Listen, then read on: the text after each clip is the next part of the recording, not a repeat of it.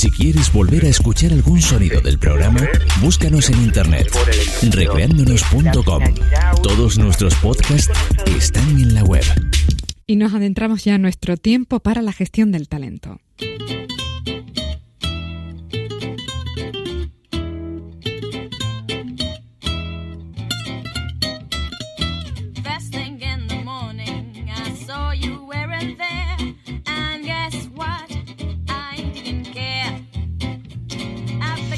Y lo hacemos de la mano de José Ángel López, nuestro especialista en psicología del liderazgo del Colegio de Psicología de Santa Cruz de Tenerife, con quien iniciamos ya el análisis de una nueva película en nuestra filmoteca Recreándonos.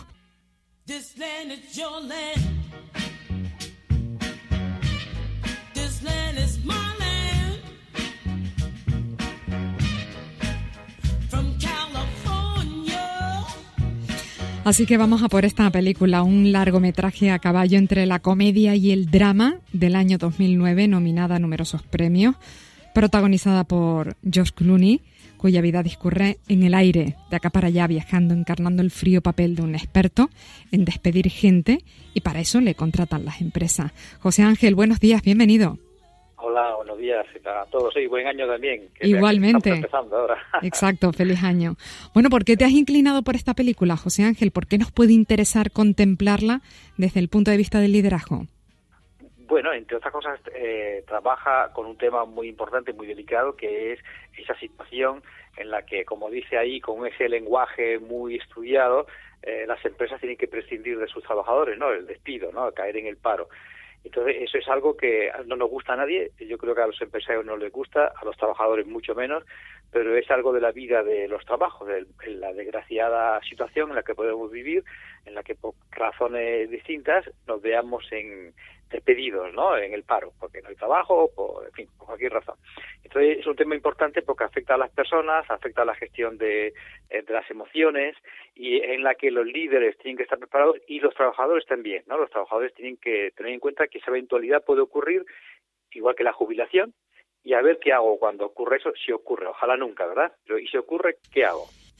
Bueno, pues sí, una situación dificilísima. El caso es que los primeros compases de esta peli ya nos sitúan rápidamente ante este personaje, el protagonista. El primero de los momentos seleccionados por José Ángel se corresponde con la parte de la conversación que, esto el protagonista decimos, mantiene con una de las personas a las que acaba de comunicar su despido. ¿Quién cojones eres tú? Una gran pregunta. ¿Quién cojones soy? El pobre Steve ha trabajado aquí siete años y nunca se había reunido conmigo, ni nos habíamos cruzado, ni me había contado chismes. Y es porque no trabajo aquí. Trabajo para una empresa que me presta a unos cobardes como el jefe de Steve, que no tienen huevos para echar a sus empleados. Y a veces con razón. A la gente se le va la olla cuando la despiden. Así va comenzando la película. ¿Qué te ha llamado la atención de este diálogo, de estas preguntas con taco incluido? Pues eh, ahí eh, lo que refleja es la emoción evidentemente tan fuerte que todos sabemos y todos esperamos en una situación de este tipo en el que eh, algo que sabemos que puede ocurrir es el enfado, ¿no? Un tremendo enfado que va a ocurrir evidentemente y que una empresa bien preparada, un líder bien preparado tiene que tener en cuenta pensando en las personas que está atendiendo, no en las tuercas de la maquinaria, ¿no? sino en las personas para atenderlas. ¿no? A lo mejor no tiene otro, otra, otra solución la persona que despedir un empresario a alguien, pero evidentemente es una persona que va a sufrir el impacto y que hay que atenderla ¿no? en ese enfado que está manifestando. Esa es una parte y, y otra parte es el, el empleo del consultor externo. ¿no? Los jefes no lo pueden todo, en este caso concreto, ahí de una forma más, bien comedia, presenta una caricatura del mal empresario, ¿no? que lo hay evidentemente, también hay muy buenos empresarios, pero en la película presenta la caricatura de ese empresario que no se atreve a afrontar la situación de decir a una persona que lo tiene que despedir, porque despedir es muy duro, tanto para el que lo recibe como incluso para el propio empresario. ¿no? Y entonces, como el jefe no lo puede todo, un recurso que cuentan las empresas es contar con un consultor externo que hace esa función. ¿no? Y, es algo importante, ¿no? Tener en cuenta esto. La posibilidad de que cuando un jefe no sabe hacer algo, como formar, aquí pone despedir, pero puede ser formar, entrenar a su equipo en determinado tema, acudir a, a un consultor externo, ¿no? Por un lado. Y, por otro lado, pensar en que las cosas se pueden hacer bien ante esta escena o hacer mal, eh, casi cuestan lo mismo, parece que cuestan lo mismo, pero evidentemente hacerlo mal tiene muchísimo coste, ¿no? Y entonces, ¿cómo esta situación siempre es traumática, siempre, por muchas razones que haya, a no ser de que se negocien unas condiciones muy buenas ¿no? con, el, con el trabajador.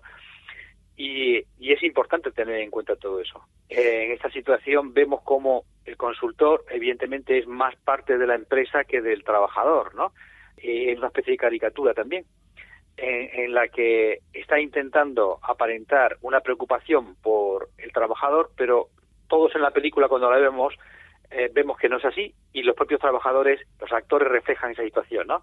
Es una situación falsa que realmente en una situación real se debía evitar, ¿no? Es una situación traumática, hay que atender al trabajador, hay que evitar los daños, tanto al trabajador como a la empresa, pero eh, pensar en que las cosas se pueden hacer bien, ¿no? Bueno, pues el segundo corte en el que nos detendremos enlaza con la misma conversación que acabamos de escuchar, en la que el empleado pregunta con irritación, con esa ira, ¿no? Sobre la causa de, bueno, pues tan espantosa decisión. Vale, ¿acaso he hecho algo mal?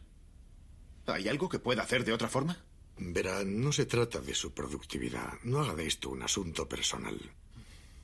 Un asunto personal. Steven, revise esta carpeta. Tómeselo en serio. Creo que aquí encontrará un montón de respuestas. Seguro que esto me ayudará. Una carpeta. Gracias. Una carpeta. Verá, cualquiera que haya construido un imperio, cambiado el mundo, ha pasado por esta situación. Y gracias a haberla pasado, ha podido hacerlo. Se lo aseguro. Bueno, y el consultor responde, pues, con esa frialdad, ¿no? Que es la actitud que mantiene ante la gente que despide. ¿Por qué has escogido este instante de la película?